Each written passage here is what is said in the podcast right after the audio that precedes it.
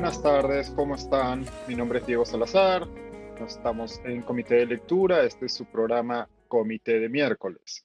Muchísimas gracias por estar con nosotros.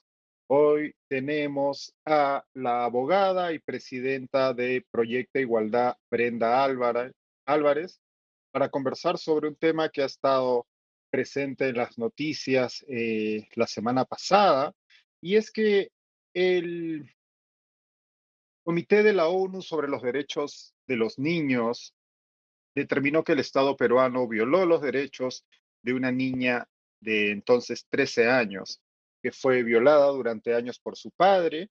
A esta niña se le negó información y acceso a un aborto seguro, además de ah, que fue criminalizada por distintas instancias de la justicia peruana, luego de que manifestara su derecho de interrumpir su embarazo. Para hablar sobre este caso y la criminalización del aborto en el Perú, tenemos a la abogada Brenda Álvarez. Brenda, muchísimas gracias por estar con nosotros. Eh, muchísimas gracias, Diego, por la invitación al comité de lectura por abordar un tema tan importante en este comité de miércoles. Gracias a ti por, por tu presencia. Quisiera empezar de lo general a lo particular, si te parece bien. ¿De qué estamos hablando cuando hablamos de la criminalización del aborto en el, en el Perú?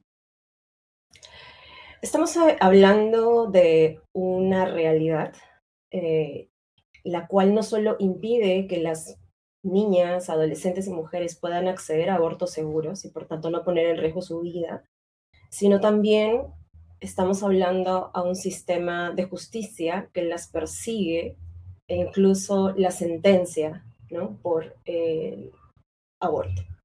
Pocos países de Latinoamérica eh, tienen regulaciones tan duras sobre criminalización de aborto como, como el Perú, dicho sea de paso. Eh, entonces, mm, cuando hablamos de criminalización, no estamos hablando de solo una idea, estamos hablando de miles y miles de niñas, adolescentes y mujeres que se ven impedidas en el día a día de acceder a abortos seguros. Em, y también se ven, digamos, sometidas a maternidades forzadas y en muchos casos a una persecución del sistema de justicia en muchas circunstancias en las cuales, cuales ellas también son víctimas. ¿no? Cuando hablas de una persecución por parte del sistema de justicia, ¿de qué estamos hablando concretamente? ¿Cuál, cuál es esta dura realidad para las niñas y adolescentes en el Perú? Estamos hablando de que eh, niñas pasan por lo que pasó Camila, ¿no? Mujeres también. ¿no?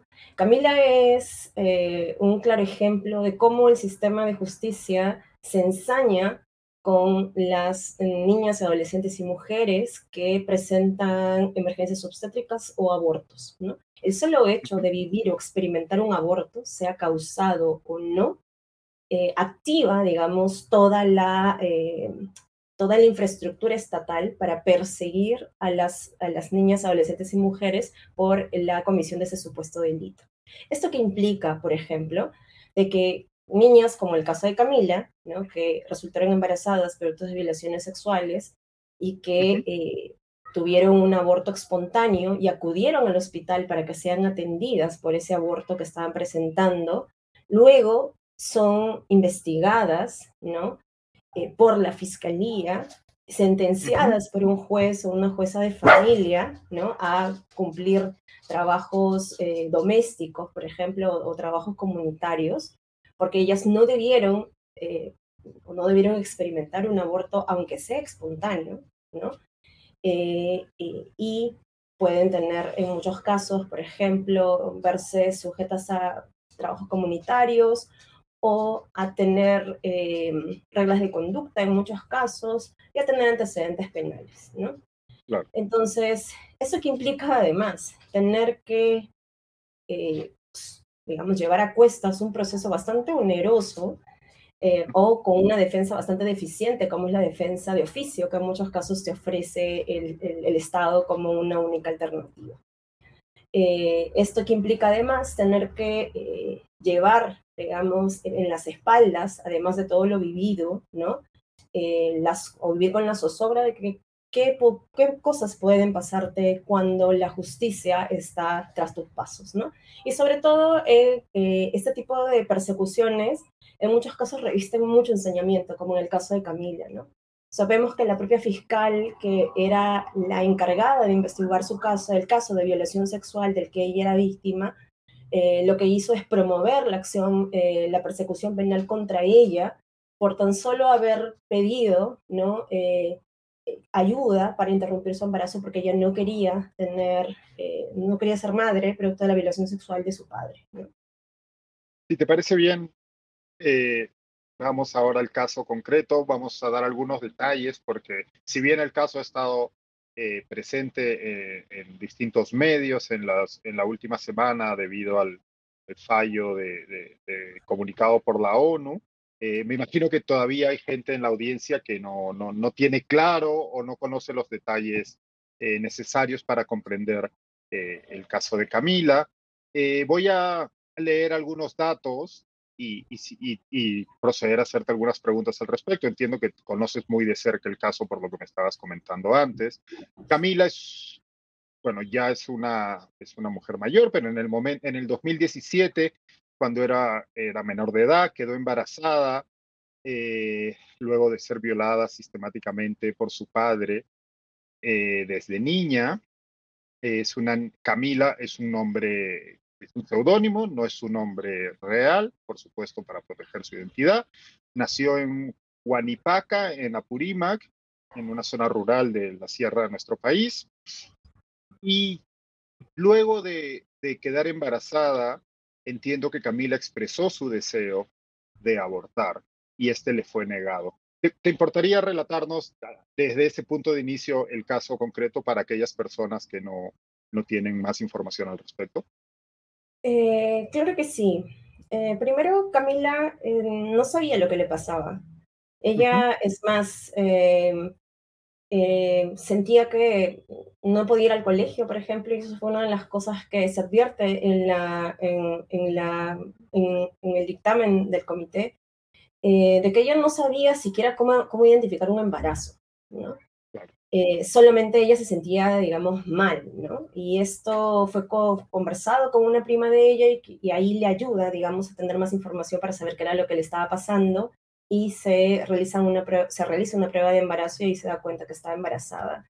Y es allí, digamos, donde ella le avisa a su mamá y donde hay, en ese momento, digamos, del embarazo en el que ella también cuenta que estaba, eh, que había sido vulnerada o violentada sexualmente por su padre, ¿no?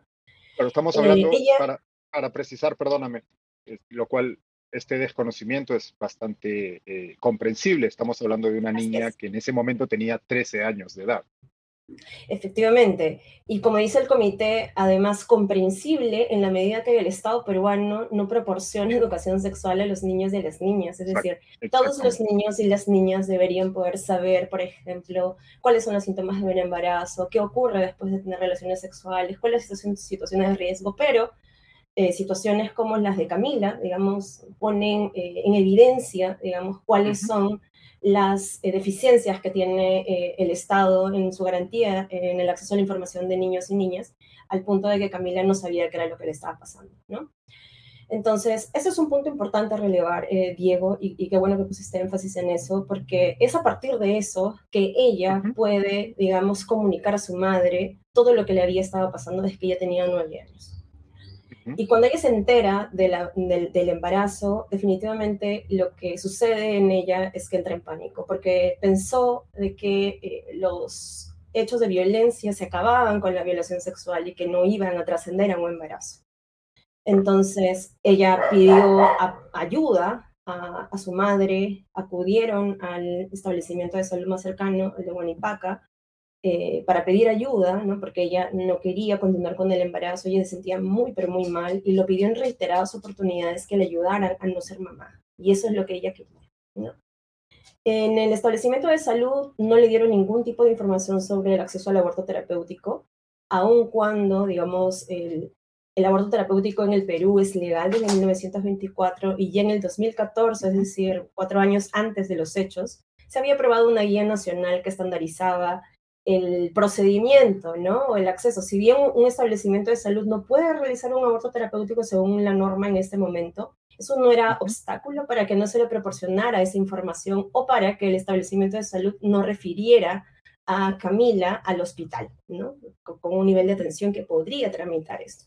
Sin embargo, lo que ellos hicieron es hacer caso omiso a lo que Camila decía y programaron un plan de parto. Es decir, era como hacemos oídos sordos a lo que tú dices, a lo que tú estás pasando. En ningún momento se preocuparon por la salud mental que ella tenía. Ella ya había manifestado eh, ideación suicida. Lo que ella decía era que si no encontraba alternativas se iba a quitar la vida y no estaba hablando, pues, bromeando con esa situación. Eh, entonces Camila fue a pedir ayuda también eh, con su madre, y dicho sea de paso, Camila y su madre son, era una niña rural y, su madre una madre también rural eh, indígena, ambas, eh, con su idioma principal el quechua, y la madre tenía una situación de discapacidad, una discapacidad física, es decir, las, las, las limitaciones para que incluso ellas pudieran movilizarse desde Huanipaca hasta Bancay, donde quedaba el hospital, eran bastante limitadas. Es decir, si es que no hubieran contado con la ayuda de muchas personas que en ese momento trataron de acompañarlas, eh, no hubieran podido llegar al hospital de Guanipaca, por ejemplo, a, seguir con las investigaciones o con la denuncia, por ejemplo, por violación sexual, y eventualmente, por ejemplo, solicitar, incluso presentar una solicitud de aborto terapéutico al hospital. Con lo que ya implicaba, con todas las dificultades que suponían, ya que ellas llegaran a, a Bancay, el hospital nunca eh, contestó de manera adecuada. Es más, se presentó, digamos, un, por ponerte un ejemplo, un 18 de diciembre la solicitud y el hospital respondió un 18 de enero, ¿no? Es decir, cuando una infracción absoluta a la norma, un desconocimiento total a la propia norma que tiene el Ministerio de Salud, donde se señala que entre la presentación de la solicitud y el, acceso al procedimiento deben transcurrir un máximo de seis días. Entre la presentación de la solicitud en este caso y la respuesta transcurrieron más de 30 días. Es decir, ya había una omisión absoluta por parte del hospital, incluso en términos de temporalidad, ¿no? Ya la respuesta, la respuesta fue absolutamente descabellada, ¿no? Lo que la respuesta decía era que necesitaba, además, era una respuesta del área legal donde se señalaba de que ellos no podían realizar el, aborto porque necesitaban un informe eh, que acreditara que su salud se encontraba en riesgo.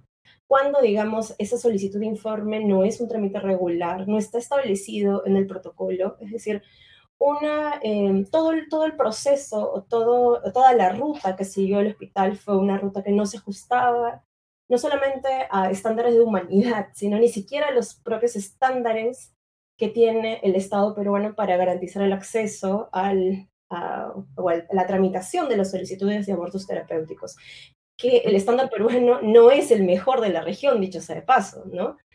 Entonces, Aún con eso, eh, ellas lograron presentar la solicitud, eh, no encontraron respuesta, pero en ese eh, interín, digamos, ella solicitó ayuda a todos.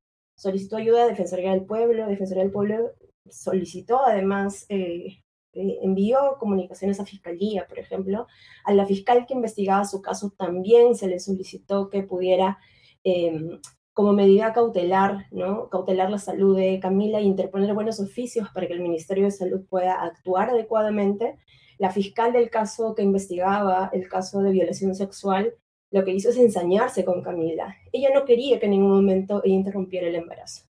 Ella por, no, le interesaba, podríamos decir, de que encontrara justicia. Lo que le importaba a la fiscal era que Em, que Camila continuara con el embarazo y sea madre, producto de esa violación sexual. ¿Y de qué formas, en qué formas se expresó ese ensañamiento del que hablas por parte de la fiscalía y la fiscalía? Le trataba, de convencer a Camila, ¿no? A ella misma. Le decía, pero vas a estar bien, ¿no? Eso no se puede, aquí en el Perú no se puede, eso está prohibido, ¿no? Eh, lo cual no era verdad, ¿no? No era verdad que en su caso En el caso de Camila, no, eh, no le correspondiera un aborto terapéutico, eso era absolutamente falso. No era verdad que en el país no podía, digamos, acceder a un aborto terapéutico, sí podía hacerlo. Y tampoco era, era verdad, digamos, que ella no podía haber interpuesto sus buenos oficios para garantizar ¿no? los derechos de Camila en su condición de víctima. El Ministerio Público tiene todo un programa de atención a víctimas y testigos, por ejemplo, cuyo fin es cautelar la integridad de las víctimas, pero en este caso no actuaron de esa manera. Hicieron todo lo contrario. Este enseñamiento se vio aún más, digamos, exacerbado cuando Camila eh, tiene el aborto espontáneo. En el interín entre la presentación de la solicitud, digamos, y eh, cuando ocurre el aborto espontáneo, es, ella acude inmediatamente, porque ella era, además ella era una pequeña, ¿no? Una niña de, de 13 años, pero que en realidad parecía más chiquita de la edad que tenía, ¿no? Entonces, imagínate, con un sangrado tuvieron que ir en emergencia al hospital para ver qué era lo que estaba pasando. Ella estaba absolutamente espantada en el hospital. Ella este, fue atendida. Eh, la trataron mal también en el hospital, ¿no? E incluso habían enfermeras que le dijeron a ella eh, que para qué pues había abierto las piernas aun cuando mm, ella había sido agredida sexualmente desde los nueve años. Y este tipo, digamos, de acciones del personal de salud son bastante comunes. La investigación que nosotras hemos realizado, que se llama Nacer con útero, efecto o impacto de la criminalización del aborto, esta, digamos, lo que señala Camila, que también se recoge en la investigación, em, es bastante común. No, importa por cuáles sean las causas por las cuales tú llegues al, al hospital, el, hospital en su, mayoría digamos, todos los prejuicios van a recaer sobre ti. O sea, ella era una niña en ese momento víctima de violación sexual y le decían que, bueno, que tenía que aguantarse, que si le dolía, ¿no? Que para que abría las piernas, ¿no? Cuando ella claramente había sido una víctima de violación sexual. Eh, se le atendió, digamos, eh, en el mismo hospital que tenía que resolver la solicitud de aborto terapéutico, fue atendida, no pasó absolutamente nada. Posteriormente, la fiscal, cuando se entera de que Camila había tenido un aborto espontáneo, dice, esto tiene que investigarlo la fiscalía. O sea, acá no nos vamos a quedar con los brazos cruzados. O sea, la fiscal que no tenía, eh, que solo estaba investigando violación sexual en su condición de víctima, ella es la que impulsa el proceso, la investigación para que a Camila se le investigue por el, el delito o infracción penal de aborto. ¿no? Es la propia fiscal que estaba es investigando el caso de violación sexual contra, la, contra Camila. Así es. Ella es la que motiva la investigación, ¿no? Y es más, en el proceso de violación sexual pide una serie de pruebas absurdas, ¿no? Que tenían la el único fin que perseguían era revictimizar a Camila, como por ejemplo la exhumación eh, eh, de el, de los restos, digamos, del feto que felizmente, digamos, la madrina de Camila había enterrado en su jardín, ¿no? Macabro, ¿no? Eh, completamente macabro, completamente macabro. Es decir, nosotros nos poníamos a pensar en ese momento y decíamos cuántos recursos invierte el Estado, no para proteger a una víctima, sino para perseguirla o sea, recursos que no invirtió en absoluto para protegerla de la violación sexual a la cual, digamos, sobre la cual tenía una obligación, ¿no? Sin embargo, con Tara Camila recayó absolutamente todo, pero todo el peso, digamos, del sistema de justicia, que además actuó rapidísimo, ¿no? Eh, el, fiscal de la investigación por, por eh, la infracción de, de autoaborto, como dijo que Camila tenía declaraciones en las que ella decía que no quería ser madre, entonces que eso era indicio suficiente para demostrar de que ella era culpable del aborto que había vivido. Cuando no se, no se encontraron en ningún momento ningún tipo de, este, de evidencia o de indicio que llevara a pensar de que ella había provocado su aborto. Cuando además la evidencia dice que los primeros embarazos, y aún más en niñas y adolescentes, hay mucha más probabilidad de pérdidas. Eh, sin ningún elemento más que las propias declaraciones de ella, además violando el, derecho a la no autoincriminación, es que eh, la fiscalía continúa con ese proceso y ella es, digamos, sentenciada en primera instancia. En segunda instancia esa, esa, esa, decisión es revocada, pero ella tuvo que cargar eh, con este proceso. ¿no? Ahora, las diligencias, por ejemplo, de la fiscalía, incluso que investigaban aborto, incluso solicitaban la presencia del padre del embarazo, ¿no? Decíamos... Eh, el victimario. Efectivamente, el victimario, que además se encontraba ya privado de su libertad. Eh, ese proceso se hizo, se siguió todo lo más absurdo que uno podría imaginarse en este caso, eh, se actuó, ¿no? Em, y ese fue, digamos, el caso de Camila. O sea, Camila después de eso tuvo que dejar eh, su, su, pueblo porque fue muy estigmatizada. Y eso también lo reconoce el comité, ¿no? En vez de que el, el Estado garantizara sus derechos, lo que propició en ella es no solamente haber o sea, tener que pasar por todo lo que pasó, sino que además tener que salir, digamos, del el lugar donde ella vivía, ¿no? Eh, y tuvo que retomar una vida, eh, hacerla de cero a los 13 años, ¿no? Entonces, em, este es el caso que ha sido conocido por el Comité de los Derechos del Niño en un, en un pronunciamiento insólito también, ¿no? ¿Cómo, cómo llega el caso de, al, al, comité? Eh, el caso, eh, bueno, yo tenía la defensa del caso cuando era abogada de Promsex. Eh, Promsex acompañó a, a, PRODE, que es la organización em, que estaba en Apurímac en ese momento, que está en Apurímac, y que eh, pidió, digamos, acompañaba también el caso, y fue Promsex quien presenta el caso ante el comité, ¿no? en representación de Camila. ¿Cómo es, ¿Cómo es ese procedimiento una vez el caso es presentado al, al, comité? ¿Cuáles, ¿Cuáles son las instancias? ¿Cuál es el proceso? El proceso?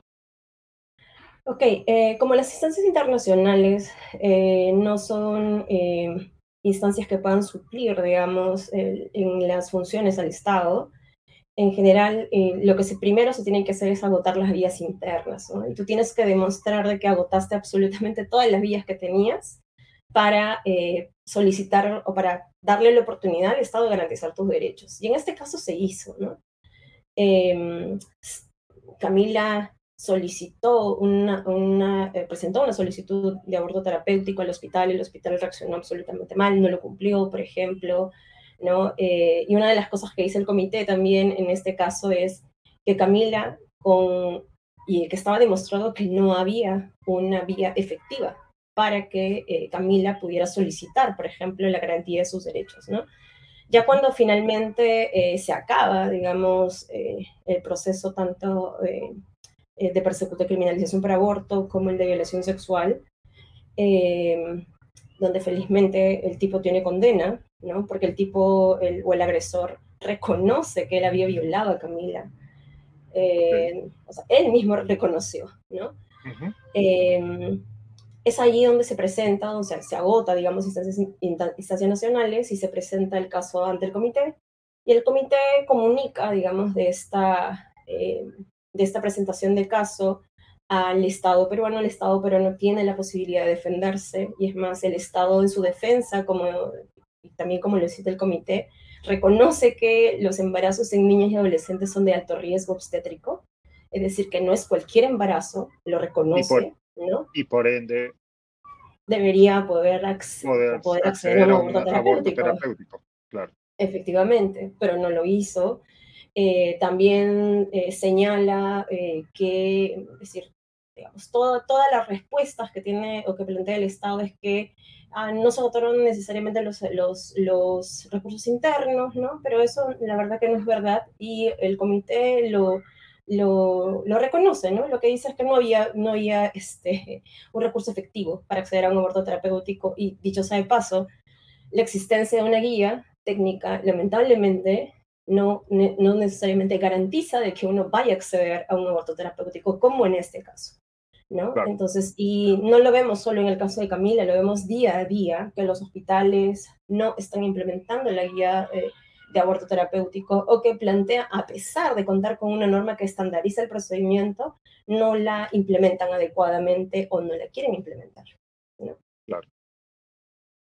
De todo esto, el comité de Derechos del Niño de la ONU determina que el Estado peruano violó los derechos de Camila en una sentencia, como señalabas, ejemplar, porque eh, el caso de Camila, si bien es, es, terrible, no es único en nuestro país. ¿Qué consecuencias tiene para el Estado peruano una, esta, esta sentencia? Bueno, yo creo que um, una de las principales consecuencias es que el Estado, eh, con esa sentencia se, se, demuestra que el Estado no tiene en realidad eh, una política que garantice los derechos de las niñas y adolescentes, ¿no? Eh, porque es importante este, este, este dictamen del comité, porque quien determina la violación de los derechos de Camila es el Comité de los Derechos del Niño, ¿no? En muchos casos, por ejemplo, se pensaba, no, que solo las mujeres, ¿no? Se da, ¿no? En este caso es el Comité de los Derechos del Niño, ¿no? Quien dice, Estado peruano, al no garantizar el acceso al aborto terapéutico de esta niña, ¿no? Vulneraste la Convención de los Derechos del Niño, ¿no? Muchas veces es utilizada la convención de manera inadecuada para limitar el acceso a los derechos sexuales y reproductivos. Y el comité lo, ha dicho clarísimamente, ¿no? que el, Estado peruano ha vulnerado el contenido de la Convención Americana en este caso y por tanto ha determinado su responsabilidad internacional por, por violar el contenido de la Convención y además le ha pedido distintas cosas. Uno, que despenalice el aborto infantil en todas las circunstancias, ¿no? Uh -huh. Le ha pedido que garantice mecanismos de acceso efectivo al aborto terapéutico en el caso de niñas y adolescentes, porque le, está, le ha dicho que la normativa con la que contamos ahora no es un estándar que garantice su acceso, como ya se ha demostrado en este caso. Le ha dicho también que, por ejemplo, el Estado tiene que garantizar el acceso a información en salud sexual y reproductiva de manera adecuada a los niños, niñas y adolescentes. Y ha resaltado, digamos, este aspecto bastante importante y creo que es importante ponerle énfasis porque en los años pasados hemos visto, digamos, campañas de padres y madres, digamos, de, del ala más conservadora, que tras una campaña que se llama Con mis hijos no te metas, están limitando o, tienen la intención de limitar el, el, acceso a la información en educación sexual integral, ¿no? Uh -huh. eh, bajo, el supuesta, bajo la supuesta protección de los derechos del niño, ¿no? Y esto no es uh -huh. así, y, la, y, y, el comité lo dice clar, clarísimamente. La manera de proteger a los niños y a las niñas es a través de proporcionarles información, como en este caso, ¿no? Eh, si quizás se hubiera, digamos, eh, si Camilo hubiera tenido información, eh, una adecuada educación sexual integral, quizás, digamos, los hechos de victimización hubieran podido ser conocidos antes. ¿no? Lamentablemente no fue posible, ¿no? sino hasta cuando tenía un embarazo avanzado en su, en su, en su tercer mes. ¿no? Entonces, ¿cuáles son las consecuencias? Bueno, eh, en principio, digamos, eh, hay responsabilidad internacional que el Estado tiene que reconocer, y dicho sea de paso, el Estado peruano ha reconocido el carácter vinculante de estos dictámenes del, o de los dictámenes de los comités de Naciones Unidas, y por uh -huh. tanto tiene que eh, cumplirlos, ¿no? Y a partir de esto también lo que va a hacer el comité es hacer un seguimiento, digamos, un poco más de, detenido sobre cómo está actuando el Estado peruano para garantizar sus obligaciones con las niñas y adolescentes, eh, eh, sobre todo en el ámbito de la salud sexual y reproductiva. Ahora, digo, este no es el primer caso. Este es el tercer caso contra Perú. El primero fue KL, que también se trataba de un adolescente de 17 años, que fue por el Comité de, de, de, de Derechos Humanos. Uh -huh. Luego estuvo el de LC, que es un caso similar al de Camila, de una niña uh -huh. de 13 años, ¿no? Que, eh, eh, que es un caso muy doloroso y es, el, y, y, es el caso ahora el de Camila. El caso KL y el caso LC debieron eh, haber permitido que el Estado eh, no, eh, no generara situaciones análogas a las de KL y LC, pero no lo hizo.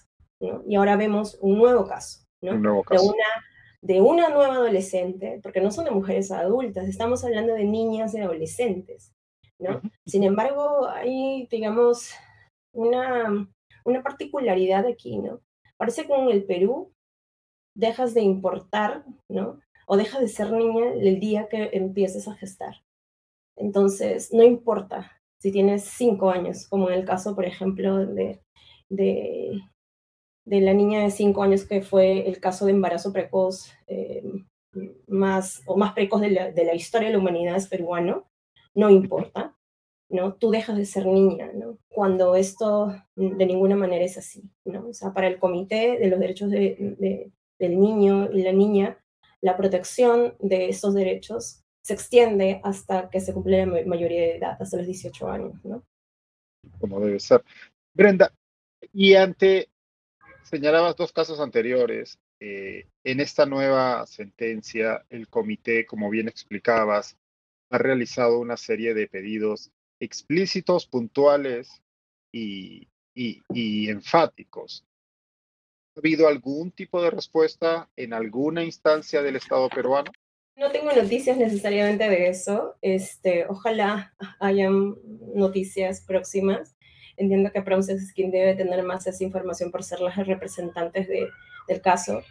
Lo que sé es que la respuesta que tuvo el Ministerio del Interior, la Policía Nacional, el mismo día que se hizo pública esta, esta decisión, es mostrar un tuit donde, donde exponían a una mujer que supuestamente estaba cometiendo un supuesto estado de flagrancia por la comisión del delito de autoaborto, ¿no? Eh, con una fotografía donde exponían su rostro, ¿no? Aun cuando, digamos, este tipo, primero, el delito de aborto no es un delito grave.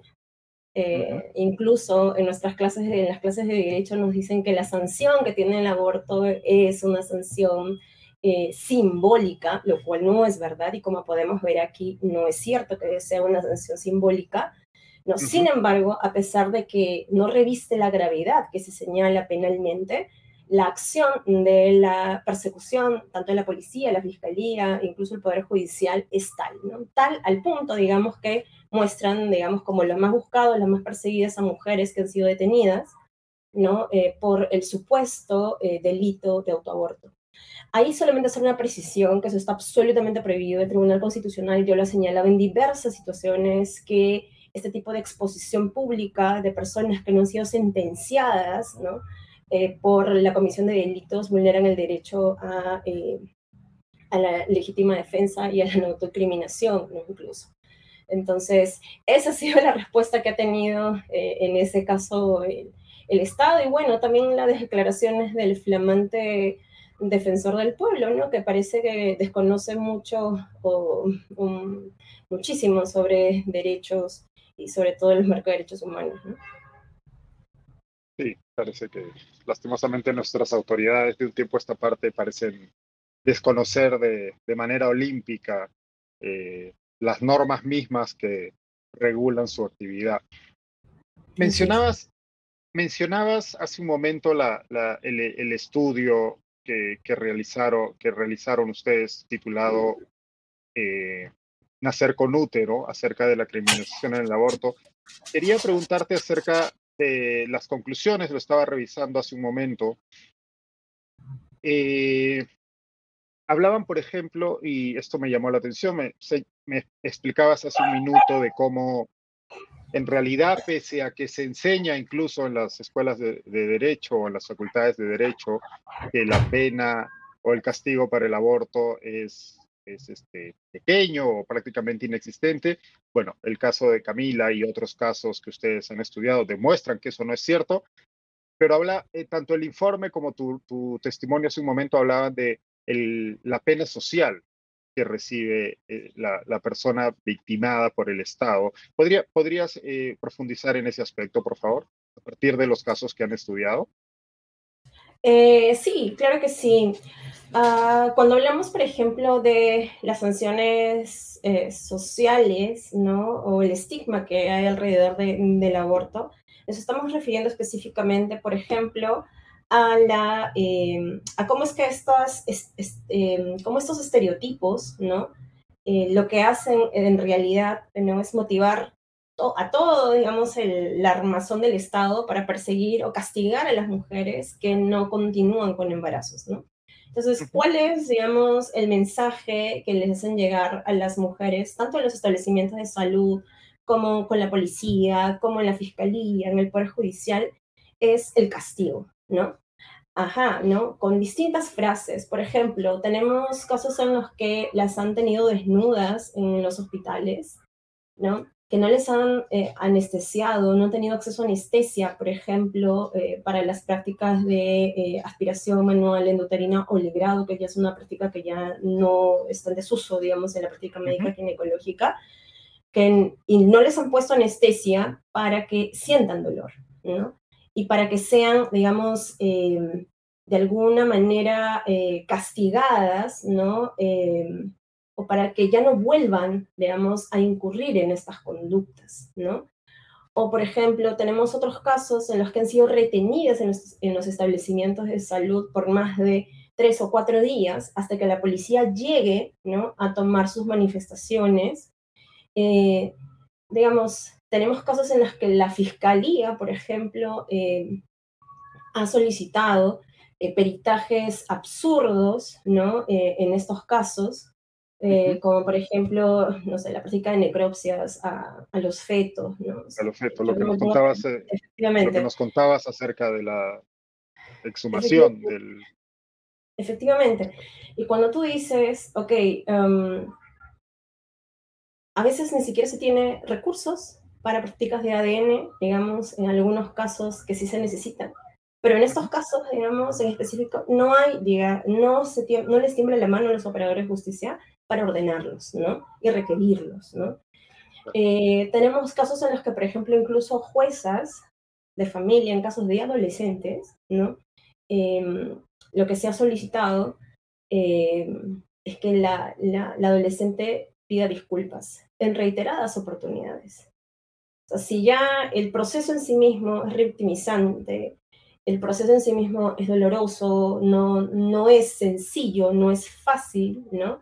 Imagínate sumarle a todo eso una, un médico, una médica, un prestador, una prestadora de salud, un policía, una fiscal, una jueza, que lo que hace es utilizar todo el poder que tiene para perseguirte.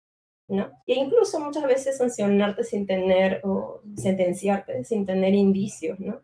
Con una violación al debido proceso absoluta, Y no estamos hablando de pocos casos. Leí en el informe que existen al año alrededor de 900 investigaciones fiscales por el presunto delito de aborto. Efectivamente, y mira, del año 2016 al 2021, según la investigación que realizamos, se habían iniciado 24 investigaciones por aborto terapéutico, es decir, por aborto no punible, por, por un hecho que ni siquiera es delito. Eh, esto es alucinante, ¿no? Digamos, y es, o sea, creo que ese dato, cuando nosotros lo encontramos, nos puso en, evidencia cuál es la magnitud, digamos, de, de, eh, de cómo el, el, sistema, digamos, estatal persigue y castiga a las mujeres, ¿no? Que sean niñas, adolescentes, mujeres adultas, no importa. Eh, la intención es castigar, ¿no? Entonces, ese número, digamos, es un escándalo, ¿no? ¿Qué pueden hacer, Brenda, las mujeres, ya sean mujeres adultas o niñas o adolescentes, que se encuentren en una situación terrible como la que has descrito eh, a lo largo de esta conversación? Sí, nosotros eh, tenemos una, nuestra línea, la línea de Proyecto Igualdad, que defiende casos o, que garantiza defensa legal o asesoría legal en casos de criminalización de aborto, se llama Justicia Verde, así es que les invitamos a que puedan seguir, a seguirnos en nuestras redes. Ahí tenemos recomendaciones legales para, eh, para las personas que se encuentran, por ejemplo, en necesidad de atención médica y están viviendo un aborto, sea provocado o no les informamos cuáles son sus derechos, porque todas las personas deben saber cuáles son los derechos que les asisten. Allí, por ejemplo, eh, tenemos mm, varias recomendaciones, entre ellas que si están experimentando un aborto, sea provocado o no, y necesitan atención médica, vayan al establecimiento de salud para recibir atención médica, que eso es importante, y que estando allí tienen que saber que no pueden autoincriminarse, que eso es un derecho que se les, que se les asiste, no, no pueden ser obligadas a autoincriminarse, es decir, aceptar que se provocaron el aborto. Eh, si es que condicionan su atención a hacerlo, tienen el derecho a llamar abogado o abogada eh, o que les pongan un abogado de oficio, que la policía ni la fiscalía puede interrogarlas sin presencia de abogado o abogada. ¿no? y que pueden denunciar cualquier acto de violencia, porque ojo, los establecimientos de salud, lamentablemente cuando hablamos de temas de aborto, se han convertido como en, espacios de investigación, ¿no? Eh, y, pero bueno fuera que se garantizaran los derechos, digamos, como persona investigada, no se garantiza ningún tipo de este derecho. Eh, sin embargo, tienen que saber que todos los derechos que le asista a una persona investigada por la comisión de algún delito, también les asiste en los establecimientos de salud. Y por cualquier duda, cualquier consulta que puedan tener, nos pueden buscar y podemos este, eh, con gusto eh, acompañar eh, o resolver o asesorarlos legalmente en este tipo de casos. ¿A través de, de qué redes sociales se encuentran como Proyecto estamos En, sí, estamos en Instagram, pueden buscarnos como Justicia Verde, también en, en, en Twitter y también en Facebook. Tenemos, para terminar, tenemos una pregunta, eh, Brenda. Eh, no sé si vas a poder responderla, pero en todo caso creo que es interesante. Nos pregunta David Cipriano, que es un, un este, alguien que nos mira con frecuencia en el programa y que siempre, siempre tiene preguntas interesantes. Voy a leer textualmente. Doctora, no comprendo algo. ¿Qué pensó la fiscal al acusar y denunciar a una niña de 13 años, David? No tiene 3, 13 años en principio, no tenía tres, sino trece. En principio, es imposible condenar a un menor de edad en Perú. Además, no es comprensible atacar a una víctima de violación. Esa es una gran pregunta, David. Creo que David fue mi estudiante en, la universidad.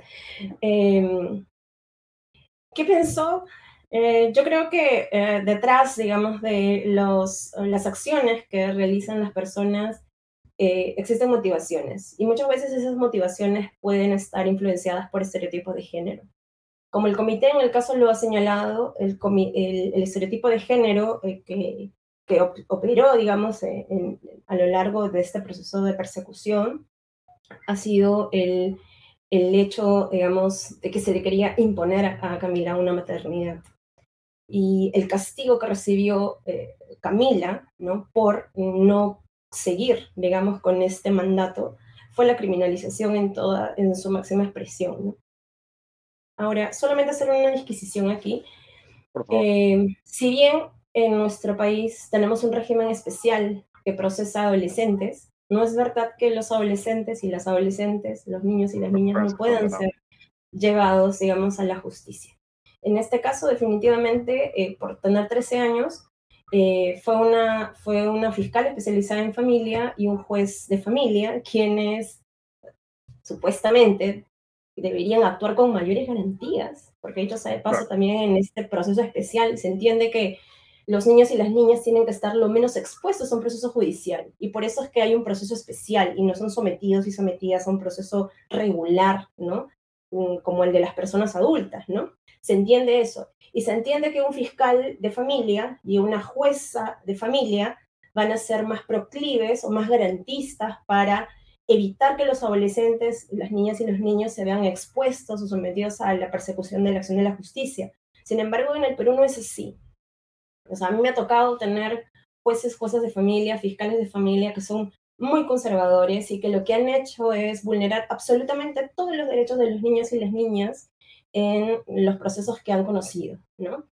Entonces, si en, este caso, si se activa, digamos, la ruta de responsabilidad penal, donde sí hay una investigación, ¿no? Si hay una investigación y si hay, digamos, una determinación de sanción, en este caso, como, digamos, como en el caso de Camila.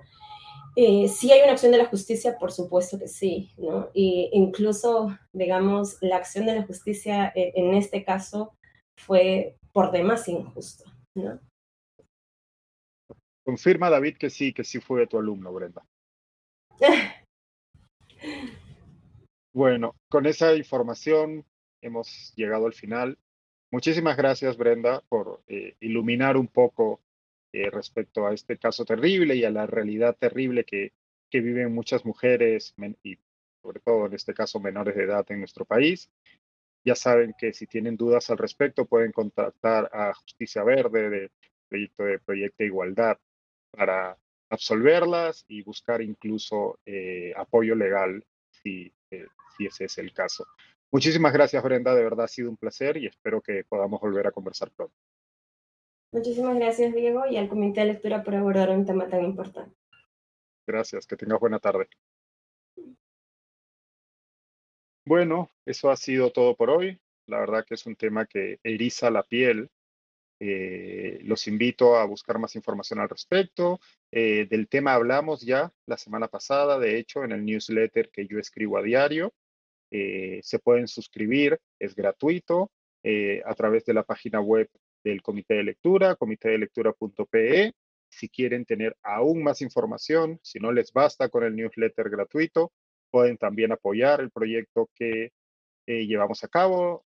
Como saben, tenemos una serie de podcasts y otros contenidos de distribución gratuita en nuestras redes sociales para eh, promover el debate y la circulación de información de calidad en nuestro país, todo desde comitedelectura.pe. Muchísimas gracias por todo y nos vemos el domingo en Comité de Domingo con Ale Costa y Augusto Tausen.